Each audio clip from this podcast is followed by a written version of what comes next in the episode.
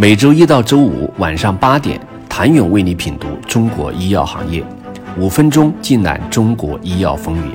喜马拉雅的听众朋友们，你们好，我是医药经理人、出品人谭勇。从股价波澜不惊到一飞冲天，东北制药的突然火爆跟旗下一款退烧药脱不开关系。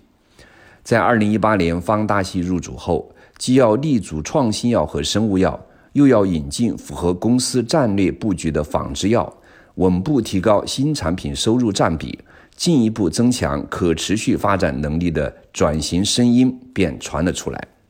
但几年过去了，创新转型成果并不明显。从研发投入来看，东北制药2020年到2021年研发投入占总营收比例分别为百分之一点七、百分之一点八五。二零二一年年报显示，公司的研发投入项目均为仿制药新产品。不仅如此，东北制药还被质疑啃起了老本。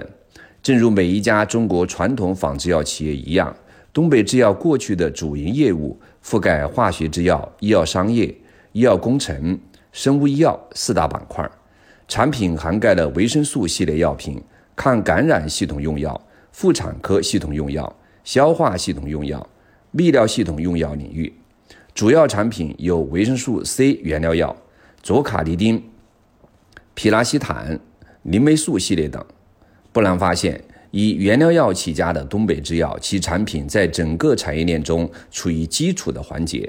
盈利能力和盈利规模长期低迷也就不难解释。如维生素 C 原料药产品，行业壁垒低，当前国内生产厂商众多。如石药、山东鲁维、江山制药、山东天利、新合成等等，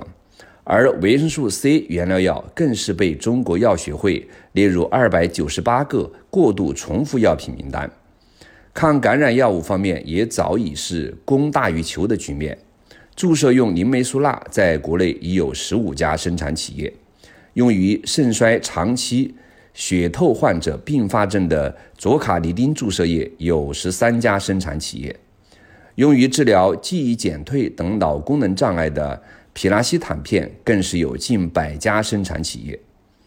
从东北制药产品的市场占有率来看，除林霉素钠能够达到百分之七十市占率外，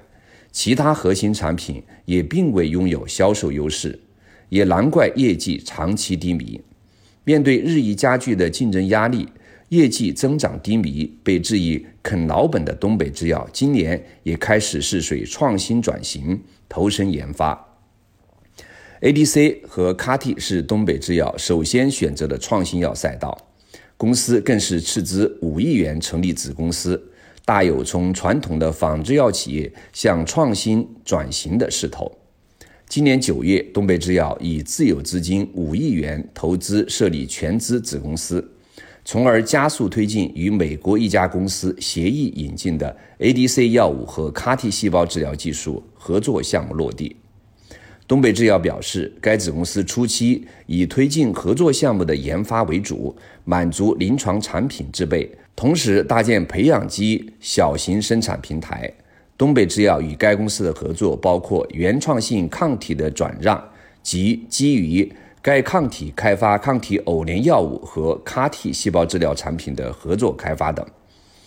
此次合作中，东北制药负责申报除美国、加拿大、墨西哥三个国家以外的临床试验证书和新药上市证书。东北制药认为，此次投资符合公司向国际化。和科研创新转型的战略发展需要，ADC CAR-T 的确是近两年传统药企布局生物药领域的优选赛道，尤其是通过合作引进或成立或收购子公司的方式快速引进。如 ADC 赛道就已经有上海医药、齐鲁制药、石药集团、四环医药等众多传统药企布局，在 CAR-T 领域也有上海医药、绿叶制药等公司。不过，也有分析人士认为，东北制药在创新研发中并不具有先天禀赋。在面对 ADC、CAR-T 等研发投入大、研发周期长、对技术和平台要求较高的生物创新药领域而言，东北制药的创新试水成功率有多大，还需要长期的观察。